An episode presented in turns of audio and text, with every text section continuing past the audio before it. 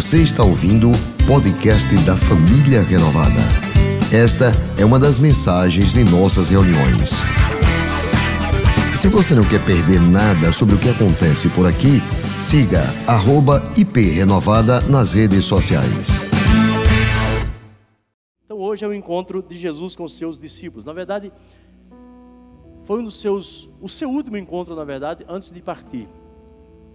Em João 17, Jesus faz uma oração linda, fantástica, incrível, orando pelos discípulos dele, orando por aqueles que creriam nele. No caso, você estava lá naquela oração, eu também, e outros que nascerão ainda. Jesus estava orando. Então, antes dele partir, ele faz essa oração, e dentro dessa oração, ele estabelece e ensina alguns princípios, princípios para os cristãos, para aqueles que seguem, seguem ele, aqueles que seguiriam ele, ou aqueles que ainda seguirão. E são esses princípios que nós vamos ver nesse encontro de Jesus com os seus discípulos, que vai da oração para a comissão. Ele ora e comissiona os discípulos, mesmo porque ele já está indo embora.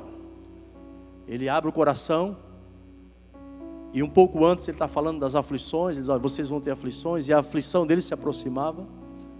Ele ora para quietar o próprio coração, para quietar, quietar o coração dos discípulos. E dentro dessa oração ele traça princípios fantásticos para que a vida siga no, no seu curso normal. Da oração para a comissão, nós temos no slide, João 17: Eu te glorifiquei na terra, completando a obra que me deste. Diga amém por isso. Jesus está dizendo: Olha, Pai, eu, eu glorifiquei. O Senhor me deu uma obra, uma obra árdua, dificílima, nenhum outro conseguiria fazê-la, só Ele. Ele está dizendo, Pai, eu completei a obra, agora está na hora do Senhor me glorificar. E aí ele vem e faz a oração. E aí, nessa oração ele traz princípios de liderança, ele fala de autoridade, ele fala da centralidade da palavra, ele fala de liderança, ele fala de, de aliança, ele fala de senso de equipe, onde os discípulos deveriam ser uma equipe, manter a, a igreja se desenvolvendo. Ele, ele fala de transferência de, um, de unção nessa oração. Ele fala de uma nova mentalidade, ele fala de uma visão, uma visão que vem de cima, que vem do alto, ele fala de multiplicação, ele fala de evangelização, ele fala de cobertura espiritual, ele fala uma série de coisas. Nós vamos abraçar esses dez princípios para nós hoje. Então Jesus teve um último encontro com seus discípulos antes de sua paixão. Todo mundo sabe que paixão é sofrimento. Paixão é sofrimento. Então Jesus está para começar essa paixão dele. Havia cruz, ele vai ser preso lá no Getsemane e ele está se preparando para esse momento. E ele quebrando o seu coração através dessa oração e ora por toda a igreja, porque ele sabe que assim como ele, todos os cristãos seriam de alguma forma, de alguma de algum modo seriam perseguidos. E como se ele dissesse, vem chumbo grosso por aí. Então ele ora e traz esses princípios. Primeiro, primeiro princípio, o princípio da oração. O princípio da oração é um princípio importantíssimo para nós cristãos. Diz o texto: depois de dizer isso, Jesus olhou para o céu e orou ao Pai. E ele disse: Pai, chegou a hora chegou a hora. Glorifica o teu nome, glorifica o teu filho para que o teu filho te glorifique. Então, no momento mais difícil, no momento mais trágico, mais tenso da hora, Jesus está dizendo: Eu preciso orar. E ele orou. E nós precisamos orar também. Nós precisamos clamar no momento das nossas dúvidas, no momento das nossas dificuldades, no momento das nossas alegrias, no momento da nossa tristeza, no momento da dúvida, no momento da dor, quando a coisa vai, quando o cerco vai se fechar, nós precisamos abraçar esse princípio da oração, porque a oração é dependência e intimidade com Deus. Diga comigo, diga oração é dependência e intimidade com Deus. Quando a gente ora, a gente está dizendo para Deus que a gente depende dEle. Quando a gente ora, a gente está dizendo, Deus, eu não consigo fazer coisa alguma. Aliás, Jesus falou numa outra passagem: sem mim vocês não podem fazer nada. Então orem, orem ao Pai. Porque Jesus, não obstante ser filho de Deus, orou ao Pai, dizendo: Pai, eu estou aqui neste mundo e aqui, aqui a coisa é feia. Aqui tem perseguição, aqui tem aflição. Então, o princípio da oração é algo incrível e também nos mostra intimidade, porque oração é conversar com Deus. Atenção, você que veio hoje aqui, ter esse talvez o primeiro encontro com Jesus. Se você é visitando, talvez você está sendo, tendo o primeiro encontro com Jesus, Ele está aqui. Tão certo como o ar que você respira, Ele está aqui. Tão certo como o amanhã que se levanta, Ele está aqui. Tão certo como uh, eu, eu falo e você pode me ouvir, Ele está aqui. Então Ele está se encontrando com você e Ele está dizendo a primeira coisa: comece a orar a mim. Comece a orar, conversar com Ele, porque isso fala de intimidade, de andar junto, de um conhecer o outro e tudo mais. O segundo princípio que Jesus fala nesse, nessa oração de João 17 é o princípio do pertencimento pertencimento. Ele diz assim no texto: Pois lhe deste autoridade sobre toda a humanidade, para que conceda a vida eterna a todos os que lhe deste. Olha que coisa incrível. Pertencimento. Meu irmão, você pertence a Jesus. Diga graças a Deus por isso. Você faz parte dele. Você foi enxertado nele. De, agora, olha que coisa incrível, como é que funciona? Olha, Jesus diz que ninguém vai ao Pai se não for por ele. Mas olha, tem uma passagem também que diz que você não vai a Jesus se o Pai não conduzir. Então o Evangelho é a coisa mais linda, mais incrível que eu, que eu vejo, que eu entendo. Então, Deus, Ele nos quer. Deus, aspas, nos deseja. Deus é apaixonado por nós. Deus nos ama. E Ele olha para nós e nos vê meio que sujos. Meio não, sujos, pecadores. Então Deus nos pega e diz assim: Olha, eu vou dar a vocês para o meu filho. E Ele nos dá para Jesus. Jesus é o bom pastor que limpa, que sara, que trata, que arranca o carrapicho, que perdoa o pecado. Aí você agora pertence a Jesus. Aí Jesus assim: olha, você agora é, é pertencente à família, você agora faz parte da família. Aí Jesus vai agora e conduz você para o Pai. Diga amém por isso. Isso é o Evangelho, simples assim. Pertencimento é um princípio que nós precisamos abraçar. O terceiro princípio é o princípio do conhecimento. Esta é a vida eterna. É o ponto 3, se pode anotar aí. Princípio do conhecimento. Esta é a vida eterna. Que te conheçam, o único Deus verdadeiro. O, de, o desejo de Jesus na oração aos seus discípulos e para todos nós é que nós conheçamos a Deus. Ah, mas eu já conheço. Sim, em parte. Nós precisamos conhecer cada vez mais. Enquanto mais eu conheço Deus, mais eu me aproximo dele. Quanto mais eu conheço de um Deus que é amoroso, que é bondoso, que é perdoador, que é parceiro, que é amigo, que é chegado, que é pai, sabe, que é irmão mais velho, que é salvador, que é... Deus é tudo isso, e quanto mais eu conheço dele, menos medo de Deus eu tenho. Você sabia que Deus tem gente que tem medo de Deus, porque não o conhece. Quem conhece Deus, ele se aproxima de Deus. Então, Jesus está dizendo assim: olha, esse é um princípio interessante do conhecimento. Conheçam a Deus, o único Deus verdadeiro, e conheçam a mim também. Jesus falando: conheça a mim. Então, a vida dos cristãos deve ser marcada pelo conhecimento especial do Senhor. Um conhecimento é que dá um crescimento saudável. Quanto mais a gente conhece a pessoa, mais a gente vira parceiro, mais a gente vira amigo, mais a gente o honra. Tá? Então, não é conhecimento, sabe, de, de teologia, não. É de intimidade, é de orar, de conversar com Ele, de sentar no colo de Deus, se é que a gente consegue, se lançar nos braços deles assim, Pai, eu sei que o Senhor me ama. E eu estou passando por isso e por aquilo. Senhor, eu, eu estou tendo as aflições que Jesus havia dito que eu teria. Eu estou vivendo um momento de aflição agora. Mas eu te conheço, Deus. Eu sei que o Senhor vai, vai me tirar dessa. O quarto princípio é o princípio do relacionamento. É muito ligado com o terceiro. Quem, quem conhece Deus se relaciona bem com Ele. Se você não conhece uma pessoa, você não tem como se relacionar com ela. Tem casais que não conhecem um ao outro direito. Por isso que o relacionamento vai mal e vai piorar. Porque não para para conhecer o outro. Sabe, tem amizades que não são amizades verdadeiras porque não se conhecem. O conhecimento trava-se um relacionamento maduro, saudável. E é isso que Deus quer. Ele diz assim: Eu revelei o teu nome àqueles que do mundo me deste. Eles eram teus, tu os deste a mim, e eles têm obedecido a tua palavra. Então a prova de um bom relacionamento é a obediência. Jesus se relacionava com o Pai, obedeceu ao Pai, falando e transmitindo Jesus para as pessoas, obedeceu, falando do amor do Pai, e através dessa obediência, ele era cada vez mais ligado com o Pai. Tem uma passagem na Bíblia que eu acho incrível, quase que me chamaram de herege uma vez, porque eu fui citar essa passagem da Bíblia que diz que Jesus foi aperfeiçoado por meio daquilo que sofreu. Tem um texto que está na Bíblia, lá em Hebreus, fala isso.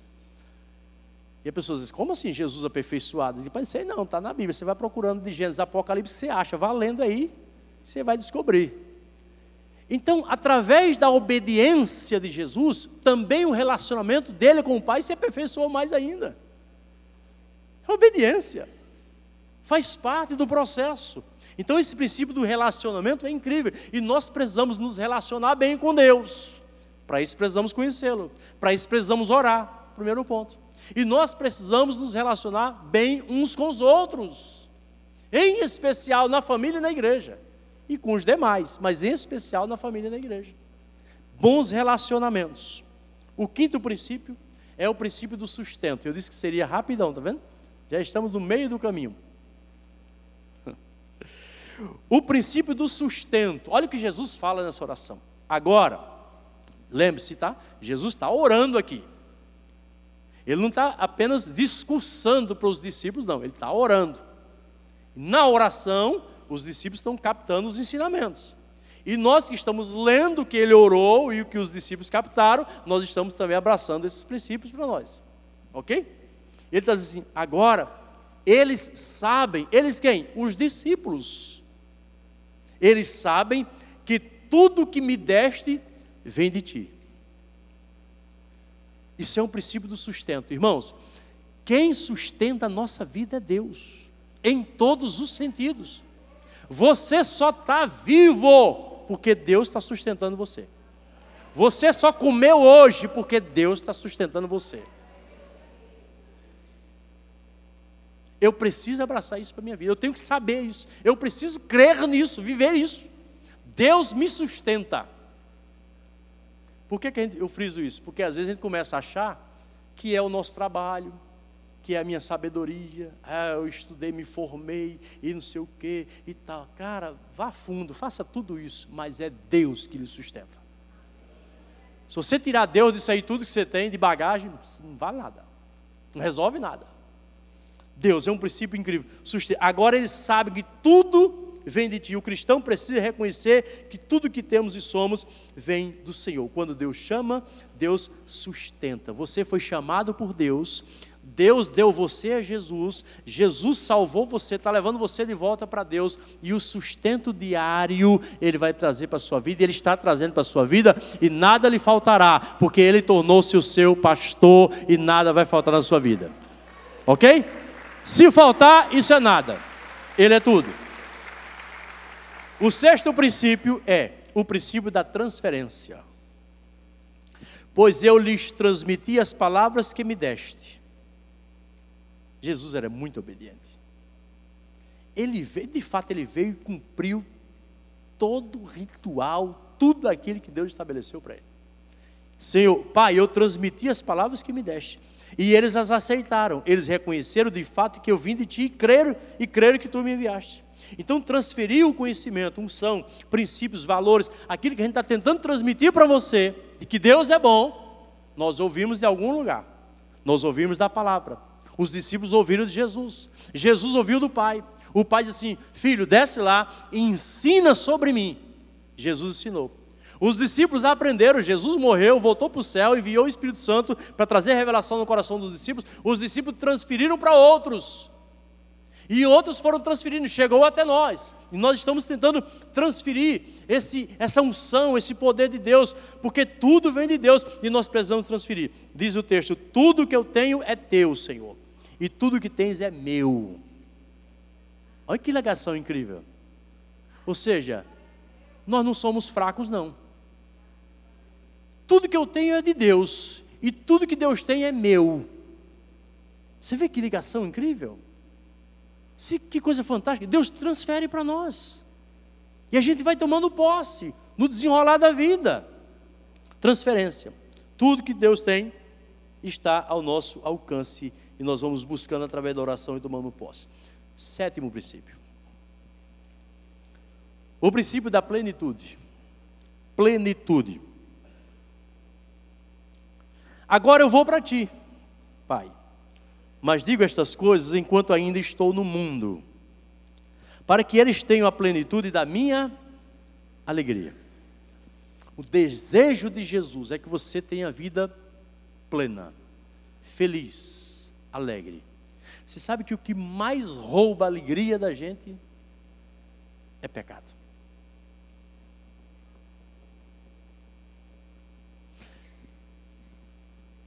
Você é cheio de poder de Deus. Satanás se levanta, se levanta a mão e diz assim: em nome de Jesus, vá de retro, Satanás. Você é cheio de autoridades. Mas o pecado vem, passa uma rasteira e a gente cai. Isso dá uma tristeza terrível. Jesus está dizendo assim: não, quando você encontra comigo, quando eu encontro com você, eu quero encher você da alegria. A alegria da salvação.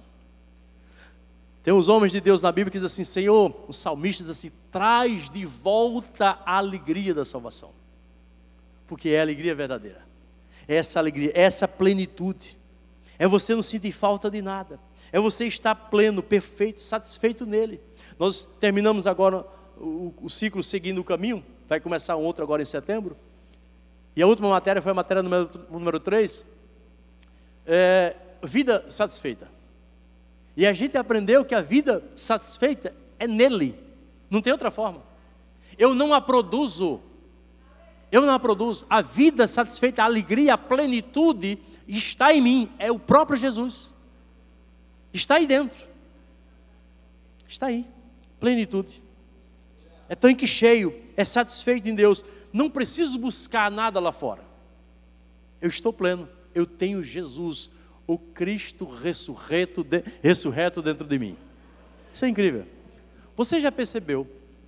Quando o marido trata bem a esposa e vice-versa, o camarada não tem necessidade de ir atrás de ninguém. Para quê? Está tudo bem em casa. Um tratando o outro com honra, respeitando. Vai buscar o quê? Quando a gente tem Jesus no coração, a plenitude de Deus vem de tal forma que eu não tenho necessidade de buscar outra coisa para me realizar na vida. Realizar o quê? Realizar o quê? Eu sou pleno. Eu posso não ter algumas coisas, alguns bens. E daí? Eu vou levar algum bem para o céu? Vou, vou. Você vai levar alguma coisa dentro do caixão para o céu? Vai. Agora, o bem precioso, a plenitude da vida está dentro do meu coração e eu preciso estar sempre cheio. Ele veio trazer vida plena. Assim como me enviaste no mundo, eu também o enviei ao mundo. Mas tem uma, uma palavra interessante chamada alegria, que é chara, no grego, que aparece 60 vezes, alegria, falando de alegria, alegria. Deus quer que você seja alegre. Olhe para o lado, vê se tem alguém alegre ou triste. Se estiver triste, dê um beliscão nele, que ele vai rir. Ele vai rir, quer ver? Se ele estiver triste, dê um beliscão. Está autorizado, em nome de Jesus, belisca aí. Depois você vai se virar aí, tá? Alegria, alegria, alegrar-se. O verbo é shairem, shairem. Acontece 70 vezes no Novo Testamento. De alegria. Alegrai-vos do Senhor. Outra vez vos digo, alegrai-vos. Alegria do Senhor é minha força, alegria. Paulo sempre fala sobre alegria. Paulo, preso na prisão, escrevia e falava: se alegre-se, se alegre, se alegre em Deus, se alegre em Deus. Paulo não tinha muitos motivos para estar alegre, não. O homem apanhou que só, o homem foi preso, o homem foi, sabe, tido como morto, enfim mas ele se alegrava em Deus, porque ele sabia que a plenitude de Deus estava na vida dele. O oitavo princípio, o oitavo princípio é a santidade. O princípio da santidade, eu preciso abraçar esse princípio. Dei-lhe a tua palavra e o mundo os odiou, pois ele não, eles não são do mundo, como eu também não sou. Eles não são do mundo, como eu do mundo não sou. Santifica-os na verdade, João 17, 16. A tua palavra é a verdade. Isso é um princípio que eu preciso abraçar para a minha vida: o princípio da santidade. Santidade é ser separ, separado. Estou falando de ser melhor do que ninguém. Mas Deus nos separou para uma vida santa. Tem dois significados de santidade: ser separado para ser de uso exclusivo para Deus e por Deus, ser usado por Deus, e ser separado no sentido da pureza. Ah, mas eu não consigo, não, não consegue mesmo. A palavra que vai lavar você e vai santificar você. Então, A palavra de Deus é que me santifica. Então eu preciso abraçar esse princípio de ler a palavra para santificar a minha vida. Amém ou não? João 17 e 18. Acho que tem lá o versículo? Tem. Assim como me enviaste ao mundo, eu os enviei ao mundo. Enviou para quê? Para ser santo. No meio da geração corrompida e perversa, ele está dizendo assim: sejam santos. Abraça o princípio da santidade. Ah, mas é muito difícil nos dias de hoje ter vida santa. Nos dias de hoje e nos dias de Noé também. E nos dias de Sodoma e Gomorra também. E nos dias de Adão também, viu? É difícil. Só tinha Adão e Eva. Nessa ordem. e quando desobedeceram, Adão abriu o zoinho. Quando abriu o zoinho, Eva, misericórdia. Eva Maria, Ave Maria. Eva Maria. Jesus. E Adão acho que poderia ouvir essa voz assim: santifica, Adão. Sim, senhor. Tanto que colocaram né, um raminho lá para tapar. E aí sai Adão e Eva nessa ordem. Para de trás da moita. Santificar nunca foi fácil para ninguém mas é um princípio. Nós estamos estudando princípios. Ou eu abraço, ou eu procuro, ou eu tento, ou eu busco a Deus, ou então vou viver ao meu bel prazer. Então, ele está dizendo: Eu enviei vocês no mundo, é no mundo mesmo que vocês têm que ser santos, porque na igreja todo mundo é santo. Todo mundo aqui é uma belezura. O pastor já disse que vai mandar me canonizar. São Genovevo. Porque ele descobriu que lá na Espanha, eu acho que tem uma tal de Santa Genoveva. É fato, pode botar no Google que aparece lá. Aí ele disse que vai me canonizar depois. Porque na igreja todo mundo é santo. Mas quando sai da igreja, oh Jesus. Então a gente tem que abraçar o princípio para que a gente seja santo aqui e no mundo, lá fora. Tá? Princípio da santidade. Nove, vamos andar. O princípio da unidade. Na oração, Jesus falou de santidade e falou de unidade. A minha oração, diz ele, não é apenas por eles, rogo também por aqueles que, crerão. Aqueles que crerão, nós. E aqueles que crerão, os que virão. Ele está orando pela unidade, por meio da mensagem deles. Ó, Jesus já orava lá pelos discípulos, porque ele ia para a paixão, ia para o sofrimento da cruz. E ele está orando assim: eu não estou orando só por esse, não, pai. Eu já estou pedindo por aqueles da Renovada de Aracaju no ano 2019. Está orando lá. E o pai está ouvindo, está respondendo. A oração teve efeito, estamos aqui, amém ou não? Nós somos resposta de oração, viu? É, de Jesus, oração de Jesus. E aí está assim: não é só para os da Renovada, não dos outros arraiais também, das outras igrejas, e por aqueles que ainda nascerão, porque daqui a, daqui a 100 anos você vai morrer, né? Queira Deus que você passe do Natal que vem. Aí, daqui a 100 anos você vai morrer, e aqueles que virão também já está orado. Jesus já orou também por ele. E orou para quê? Para que haja uni, unidade, ou seja, a igreja, a igreja sempre esteve debaixo da oração de Jesus falando da unidade, para que eles sejam um, como tu, ó Pai, estás em mim e eu em ti. É unha em carne, ligados, unidade.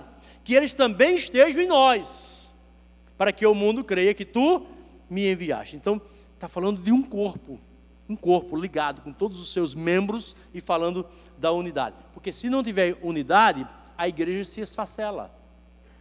Se não tiver unidade na família, a família vai, vai se acabar. Então é um princípio que você pode abraçar na unidade, da unidade para a sua casa, para o seu trabalho, de unidade, de comunhão, de relacionamento, de conhecimento. Tudo isso que a gente já viu até agora. Tá certo? São princípios. A unidade. Então o princípio 10, ou décimo princípio, é o princípio do amor. O princípio do amor. Eu os fiz conhecer o teu nome.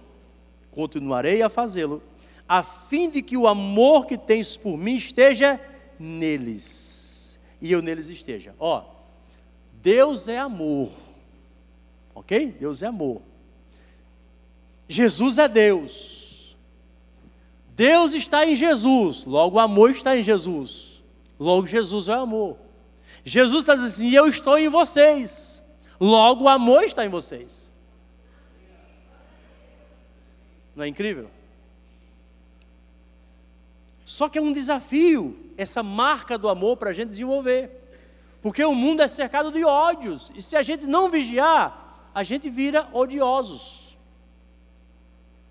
Então eu preciso abraçar esse princípio. Diz o texto de Coríntios agora. Olha que interessante. O que é que Paulo fala? Agora, pois, permanecem a fé, a esperança e o amor. Estes três. Um tripé. Mas o maior destes é o amor é algo incrível. Por isso que Deus assim, eu sou amor. Se nós amarmos, abraçarmos esse princípio de amar pessoas, tudo muda. E o mundo vai ver que nós nos encontramos com Jesus. Eu não posso ter encontrado com Jesus se eu não amar. Não posso. Então o desafio é para que nós amemos, amemos o Senhor, amemos as pessoas, amemos a igreja dele. Olha, nós não somos do tipo que idolatramos placa de igreja, mas nós entendemos que a igreja do Senhor precisa ser amada e honrada assim. Porque somos nós, igreja. Então nós amamos as pessoas e amamos a igreja do Senhor, o corpo de Cristo. Amém ou não? Então, esses princípios fazem parte da nossa vida. Se você veio aqui hoje para encontrar-se com Jesus, ele se manifestou e se manifesta na sua vida com esses princípios aí. Comece orando a Ele, comece conhecendo a Ele, se relacionando com Ele e observando esses princípios todos, e no final você desenvolva o amor. Toda igreja que ama, cresce. Toda igreja que cresce, ama e deve amar. Concluindo, quantos princípios, quanto aprendizado, quanto discipulado, quanta vida. Jesus, em seu encontro com os discípulos de Jerusalém, ele transfere vida. Todo encontro que Jesus tem, ele transfere vida. Na mensagem que o pastor pregou sobre Lázaro, foi algo incrível. E é algo incrível. Porque às vezes as pessoas tá, vêm na igreja, elas vêm meio que mortas vêm meio que arrastadas. Alguém carregou. Se você se encontrar com Cristo, se você abrir o coração para Jesus, se você disser para Ele assim: Jesus, eu, eu estou aqui como um, um caco quebrado, um resto de nada, porque às vezes a gente está assim, um resto de nada. Jesus diz assim: Olha, você veio aqui porque eu tenho encontro com você.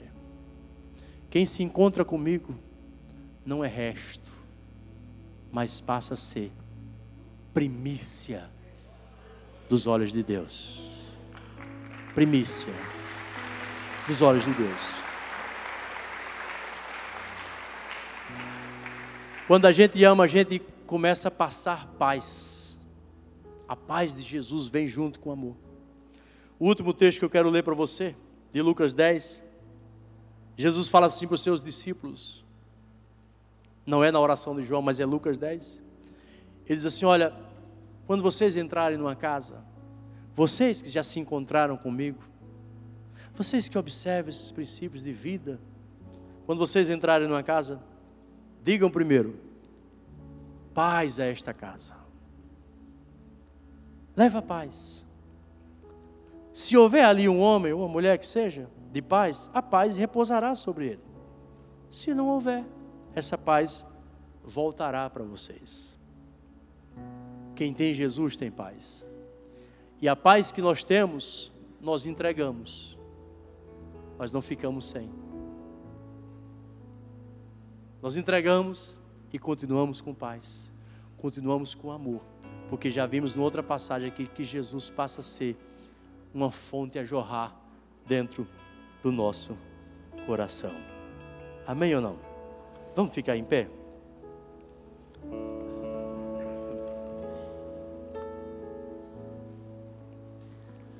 Encontros com Jesus. com Ele, é possível mudar. Muita coisa já mudou na sua vida, na minha também. E muita coisa tem para mudar.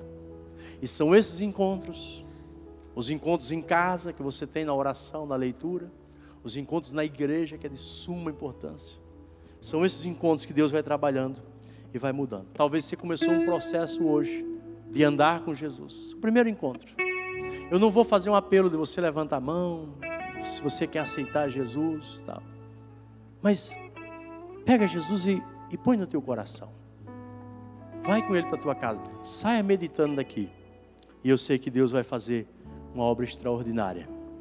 E aquele que começou a boa obra, que é o Espírito Santo na vida do homem, há de aperfeiçoá-la até o dia de Cristo. Este foi mais um podcast da Igreja Presbiteriana Renovada de Aracaju. Favorite e compartilhe essa mensagem com outras pessoas.